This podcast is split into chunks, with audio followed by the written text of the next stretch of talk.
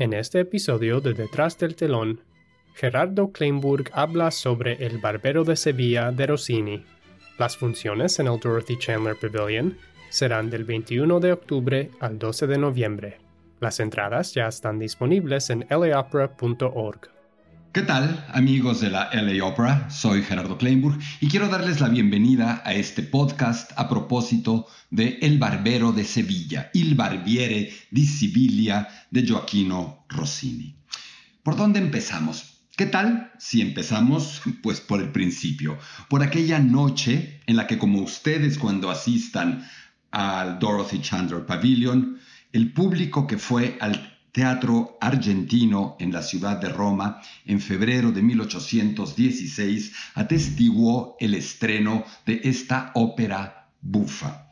Uno podría pensar, ya que estamos hablando sin lugar a dudas de la ópera bufa, de la ópera cómica más famosa de todo el repertorio operístico, la más querida, la más celebrada, la más reída, la más escenificada en todo el mundo, uno podría pensar que se trató de un estreno clamoroso, de un éxito fantástico, donde Rossini tuvo que salir al escenario decenas de veces y fue vitoreado y aplaudido hasta el cansancio. Pues, ¿qué creen? Eso no fue así. El estreno del Barbero de Sevilla de Rossini está considerado universalmente como uno de los más grandes fracasos de una ópera famosa en toda la historia del género. Prácticamente todo lo que podía salir mal salió mal. Desde un Rossini que salió vestido al foso orquestal para tocar y dirigir desde ahí eh, con un traje medio español que causó hilaridad, hasta un gato que eh, irrumpió en el escenario a la mitad de la función y terminó siendo perseguido por varios de los personajes en el escenario, pasando también por un cantante que hacía el barítono, que hacía el papel de Fígaro, que quiso tocar su propia guitarra para acompañarse y que tenía una guitarra desafinada a la que se le rompió la cuerda, o pasando por un Basilio que canta el bajo, que canta el aria de la calumnia y que antes de salir al escenario se tropieza, se golpea la nariz y tiene que cantar una parte sustancial de la función con un pañuelo sangrando precisamente de las fosas nasales. Pero de verdad, ¿ese fue el motivo? No. El verdadero motivo de ese abucheo tiene que ver con dos razones fundamentales. Una que nos importa mucho y otra menos importante. La menos importante es que esta ópera no era la primera que se hacía sobre este texto. Giovanni Paisiello, a finales de la década eh, de los años 70 del siglo anterior, había musicalizado esta obra de teatro de Pierre Caron de Beaumarchais. Era una figura emblemática en Italia, era una suerte de patriarca de la ópera y el público consideró que podía ser una irreverencia de Rossini atreverse a acometer el mismo título, a pesar de que Rossini había tenido el cuidado de llamarlo en el estreno de otra manera, la inútil precaución o Alidoro fue el título original de la ópera, luego la cambió por El Barbero de Sevilla, pero su intención era no molestar a los paisielistas, a los fans de Paisielo. Incluso se dice que tenía la venia, que tenía el permiso del venerable maestro para hacer esta obra. Pero esa no es la razón. La verdadera razón está en lo que hoy son sus grandes atributos. Es sí una ópera bufa, pero que tiene una ambición, una calidad, unas dimensiones que rebasan por completo lo que se hacía en la ópera bufa de su tiempo. De alguna manera, Rossini empieza a tomar muchos de los recursos que utilizaban sus contemporáneos para la ópera seria, para la ópera dramática, y los trata de llevar hasta este nivel. Mucho se ha dicho que no hay nada más serio que una comedia. Y si bien eso tiene un valor en tanto que la comedia nos puede decir cosas muy profundas, muy dolorosas de la condición humana a través de una sonrisa, a través de la broma, a través de la burla, también en términos operísticos, la comedia, la ópera bufa, ha sido algo muy serio a partir de Rossini, porque Rossini entiende que hay que llevarla más adelante, que no se trata solamente de seguir con estos arquetipos de personajes casi caricaturizados como de machote que se hacen igual cada vez, que no se trata simplemente de una orquesta haciendo un chuntata, chuntata y que alguien cante bonito, sino que este puede ser un vehículo de total libertad, de total modernidad para, como él hizo, transformar radicalmente la ópera. Esto quiere decir que el Barbero de Sevilla o que Rossini sean una ópera, una partitura y un compositor revolucionarios como tal. No, no exactamente. Rossini era y fue siempre un compositor que quiso gustar, que quiso vender, y miren que vendió, terminó siendo multimillonario a partir de sus óperas. No fue un compositor que quisiera romper, provocar, disgustar al espectador. Lo que pasa es que a lo largo de sus treinta y tantas óperas y de muchas décadas de trabajo, fue llevando de la mano al público en este sendero doble de lo bufo y lo serio hacia una evolución que nadie podía imaginarse. Rossini es en buena medida el padre del bel canto, de esta nueva manera de escribir para la voz, de tratar a la voz como un verdadero instrumento musical, de explotar su capacidad de trazar líneas de canto, melodías lentas, suaves, que forman una suerte de arco que se prolonga con un legato que aparentaría ser una suerte de globo de helio que va flotando suavemente, pero también es un compositor que en este nuevo bel canto, bello canto, pone de manifiesto el virtuosismo vocal que hereda del barroco, las acrobacias, la pirotecnia, como coloquialmente se dice en español, los gorgoritos vocales a los que hoy técnicamente llamamos la coloratura operística. Este bel canto es un sello definitivo y definitorio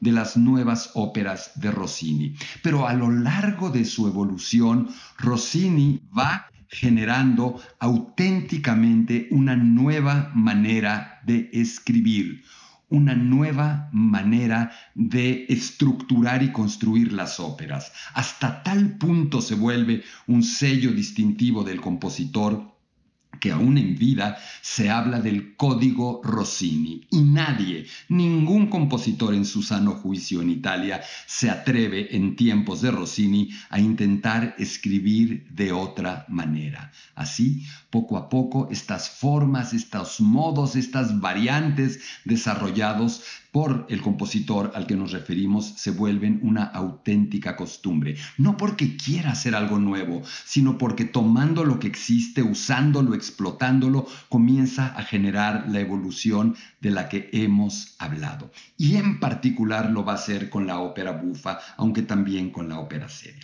¿Cuál es el sentido fundamental? ¿Qué es lo que motiva su evolución y que está tan presente en el Barbero de Sevilla? La continuidad dramática. La sensación todavía no es una realidad de que la obra avance como una verdadera comedia teatral, sin detenerse, continuamente, como si cada momento precipitara al anterior, sin pausas, sin divisiones, sin baches en el ritmo.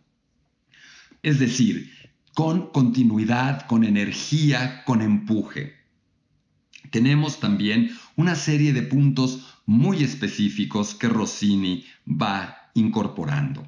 Por ejemplo, la energía, el drive, el thrust de, esta, de este vigor, de esta incisividad rítmica que no se detiene jamás. Un elemento más que va a aparecer como característico es una suerte de obertura tripartita, como una microsinfonía con una introducción lenta y una suerte de alternancia bitemática. Lo vamos a oír en El Barbero de Sevilla. Una orquestación que cada vez va ganando más exuberancia, más riqueza, más cuerpo. Es decir, la orquesta rossiniana se va transformando en una orquesta cada vez más moderna. Hay instrumentos más novedosos, más poderosos, más fácilmente afinables y Rossini va a ir usando incesantemente estos instrumentos para generar un nuevo instrumento de instrumentos que es su orquesta. También vamos a ir viendo dos o tres elementos muy característicos y que aquí en el Barbero de Sevilla se manifiestan ya en plenitud. El llamado crescendo rossiniano. Uno de los apodos que tuvo Rossini en vida fue el señor crescendo. El señor crescendo. Entendemos que el crescendo es teóricamente este ir incrementando el volumen, la sonoridad de la voz, de un instrumento, de la orquesta.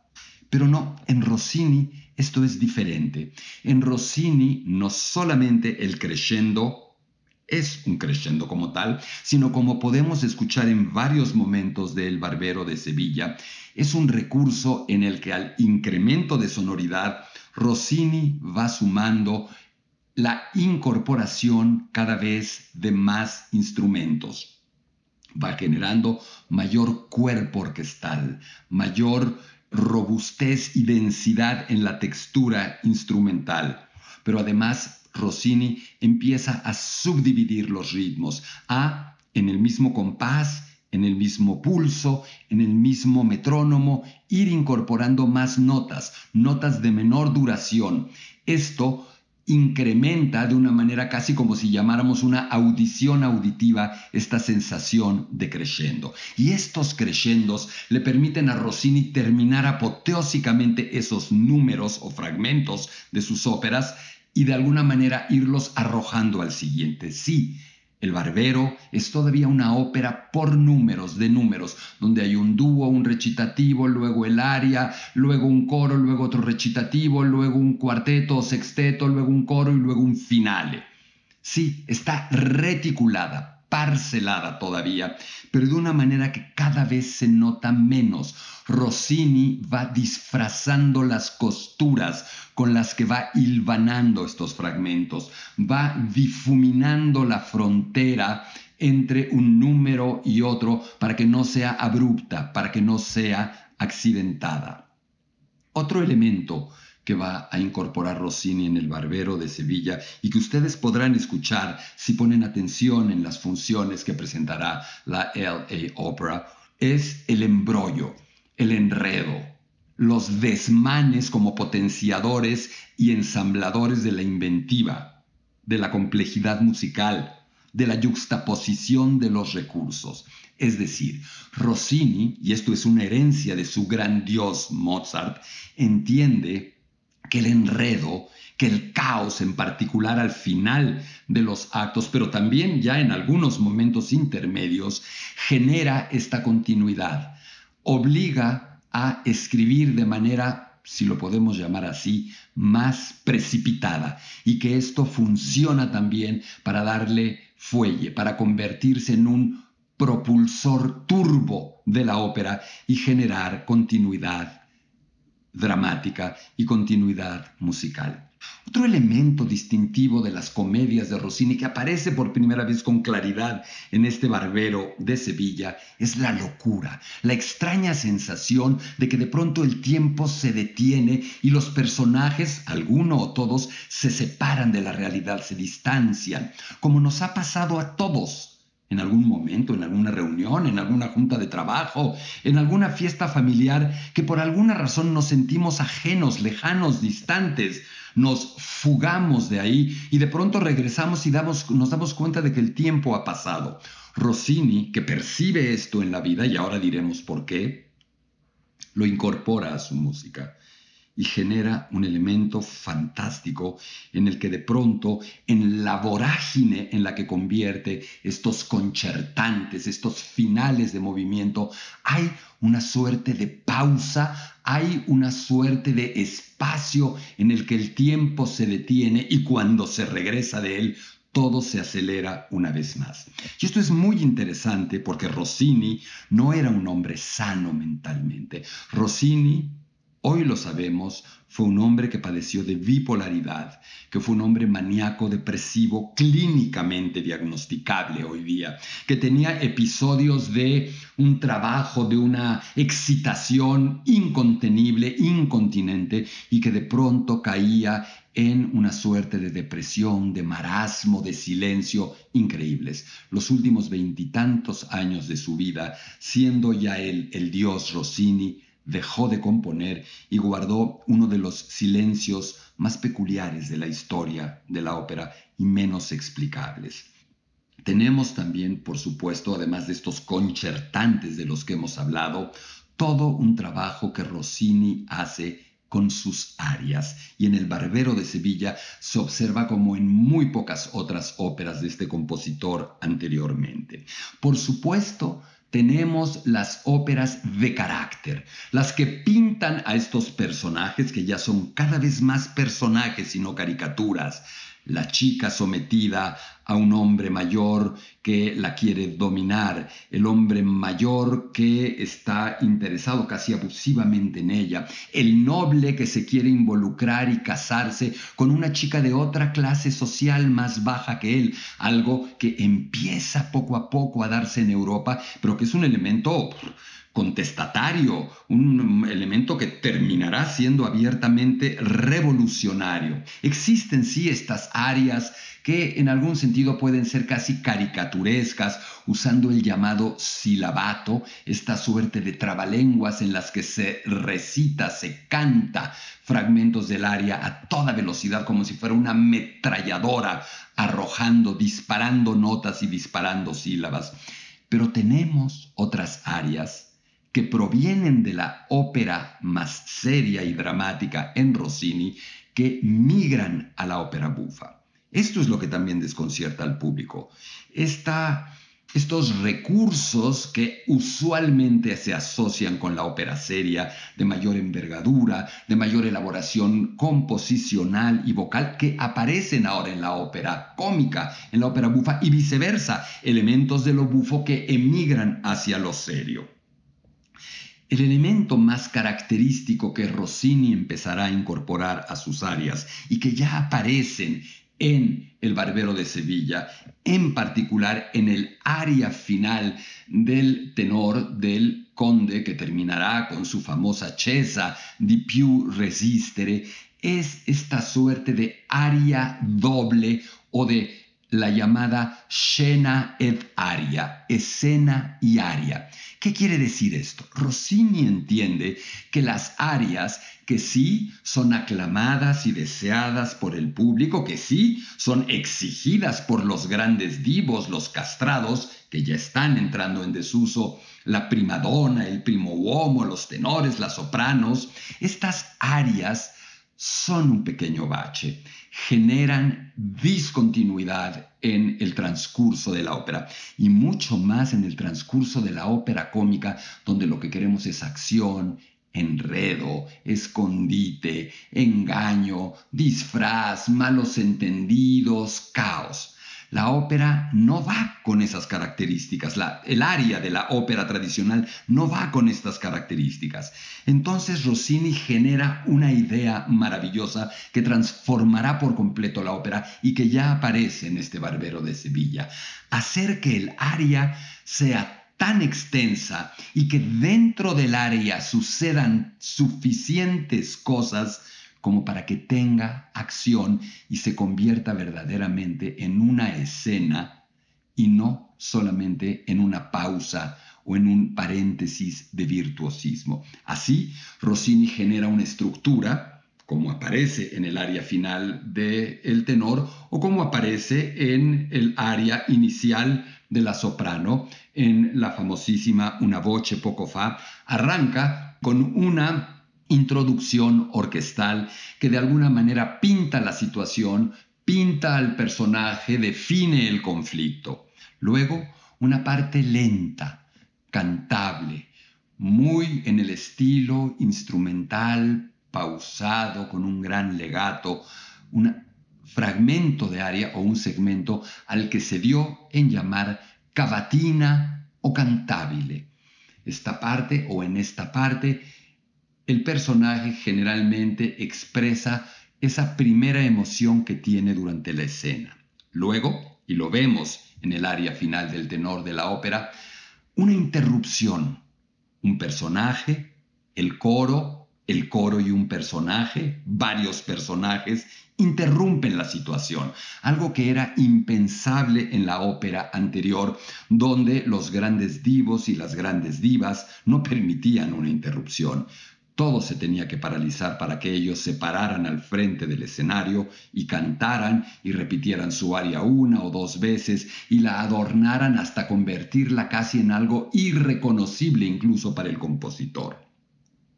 Este segmento intermedio, esta transición es importante porque en ella algo sucede, algo se dice, algo se informa, algo pasa, un mensaje, una carta, una situación que transforma la emoción o la emotividad del personaje, del cantante, y lo lleva a una segunda parte final, contrastante en términos emotivos, rítmicos, de carácter, de velocidad, es decir, una parte agitada o de bravura o de enardecimiento a gran velocidad y aquí sí, ahora sí, con muchísima coloratura, con muchísima acrobacia escrita por el propio compositor, por el propio Rossini. A esta sección del aria, a esta segunda sección del aria doble, se le llamó cabaletta Suena un poco como el cabalgar de un caballo, pero el nombre cabaleta no viene de ahí. Muchos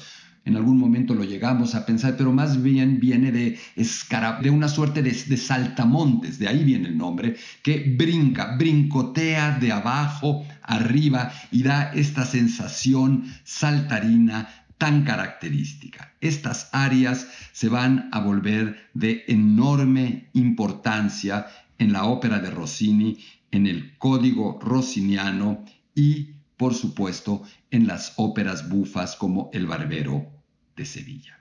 Hay también, y lo vamos a ver sobre todo en el final del primer acto y en algunos otros momentos de caos o de ensambles, de fragmentos colectivos para más de una voz, una suerte de sensación de que hay una danza, de que eso fuera algo para bailar, extremadamente corporal. Muchas producciones hacen incluso que los cantantes, que los personajes bailen durante esos momentos porque realmente es la sensación que se evoca.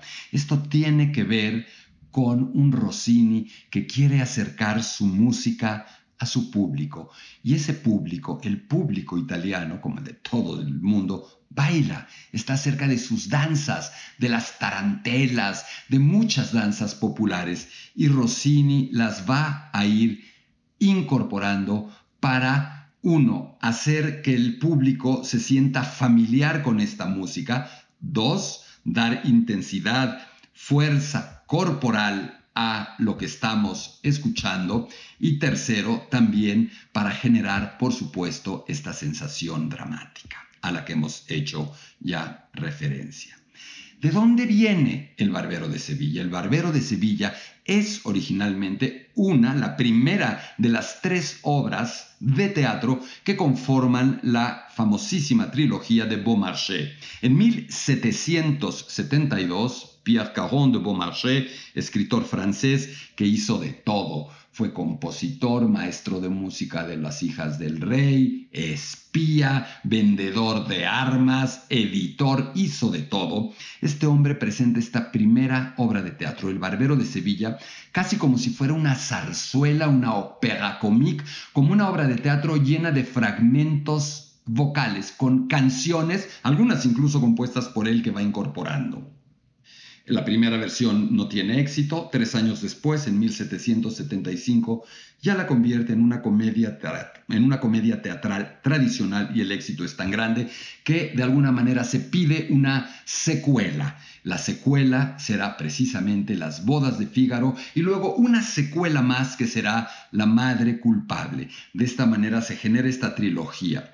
Pero el Barbero de Sevilla y las bodas de Fígaro en particular, donde hablan del enfrentamiento entre nobles y plebeyos, entre patrones y sirvientes, para tratar de abolir el derecho feudal, para tratar de generar una sensación de mayor libertad, de mayor igualdad, de mayor fraternidad, de mayor dignidad en la condición femenina, poco a poco se llega a convertir en algo perturbador, sedicioso y revolucionario. Se consideran a estas obras antecedentes de la Revolución Francesa, llegaron a estar prohibidas y su autor llegó incluso a estar en la cárcel. Rossini, que ya empieza a tener un gran éxito, es aún muy joven en 1816. Rossini nació en 1792, tiene apenas 24 años ha tenido un éxito importante en un teatro de Roma y el Teatro de la Torre Argentina le comisiona una nueva ópera para el carnaval, para tratar de rivalizar con el otro teatro, para el carnaval romano. Y es aquí donde incorporan la idea de musicalizar, como dijimos al principio, esta obra que ya había sido convertida en ópera por Paisiello. Hablamos precisamente de que el estreno no fue exitoso. Rossini tuvo que componer esta ópera apenas en unos 20 días, por inverosímil que nos suene. Y no solo eso, mucha de la música que incorporó había sido ya utilizada por el propio Rossini. La obertura misma la había utilizado antes y la volverá a usar años después, nada menos que en Isabela de Inglaterra, una ópera sobre Elizabeth I Tudor, la poderosa y fuerte, violenta reina de Inglaterra. Rossini, insisto, en esta primera función tiene uno de los mayores fracasos de su vida. Es tan grande que decide irse a casa antes de que termine la función para no atestiguar ya los sonoros abucheos finales que en efecto se darían. Y no solo eso, decide no ir a la siguiente función, una función que increíblemente ya se convierte en un éxito delirante, hasta tal punto que público, amigos, colegas de Rossini van a casa del compositor que está durmiendo y roncando sonoramente a despertarlo para vitorearlo, para aplaudirle y para decirle lo que hoy todos sabemos, que el Barbero de Sevilla es una joya, es una obra maestra, es una ópera irresistible, adictiva, hipnótica. Rossini no lo puede creer pero en algún lugar de sí lo sabe. Lo supo siempre. Rossini estuvo muy consciente de sus virtudes, de sus dotes. Fue un hombre que, como ya dijimos, paradójicamente, no transmitía en la cotidianidad y en su persona este humor, esta ligereza, este desparpajo de sus óperas. Fue un hombre atormentado, Tuvo dos matrimonios, el primero con Isabella Colbrán, grandiosa, soprano, mezzo soprano de voz grave con coloratura, que termina definiendo muchos de los papeles como este de papel central femenino del Barbero de Sevilla, de Rosina, aunque no esté escrito para ella. Rossini terminará distanciado de ella y ya desaparecida Isabella Colbrán tendrá un nuevo matrimonio, vivirá muchos años en París, se volverá una de las grandes socialité parisinas, tendrá un gran salón en el que invitará los viernes o los sábados, no recuerdo exactamente, a todo París, a los grandes artistas, diplomáticos, políticos y, por supuesto, músicos del momento. Pero aquí queda su Barbero de Sevilla, una obra que muestra lo mejor de Rossini, que nos atrapa por todo lo que acabamos de decir, por su fuerza, su vigor, su intensidad, su fuelle, su momentum, su ir siempre para adelante, por estos momentos de absoluta catarsis delirante, estas vorágines de música y vocales siempre bajo control. Rossini supo siempre exactamente lo que estaba haciendo. Sí, ya había tenido éxitos anteriores al Barbero de Sevilla, pero nunca, jamás había alcanzado un éxito como el que logró con esta ópera, que lo catapulta instantáneamente hacia la fama absoluta en toda la península itálica, luego por toda Europa y luego incluso por el continente americano, donde la ópera es ya una naciente pero firme tradición que cada vez está más en boga. Esto, amigas y amigos de la LA Opera, es un breve comentario que me parece nos puede permitir acercarnos a las funciones que la LA Opera presentará de este título con un poco más de conocimiento, con un poco más de información que nos puede hacer no solamente percibir o disfrutar más la ópera, esta obra montada con la calidad que la vamos a ver en un teatro de ópera como el de Los Ángeles es suficiente para atraparnos. Pero estos pequeños comentarios creo que nos pueden ayudar a tener otro gozo, el de la comprensión de lo que sucede. No solamente el de la diversión, el de la risa, el del gozo musical, sino el de entender un poco más lo que un genio del tamaño de Joaquino Rossini hizo en este su barbero de Sevilla. Soy Gerardo Kleinburg, les agradezco la atención y los invito a un podcast más de la LA Opera. Hasta pronto.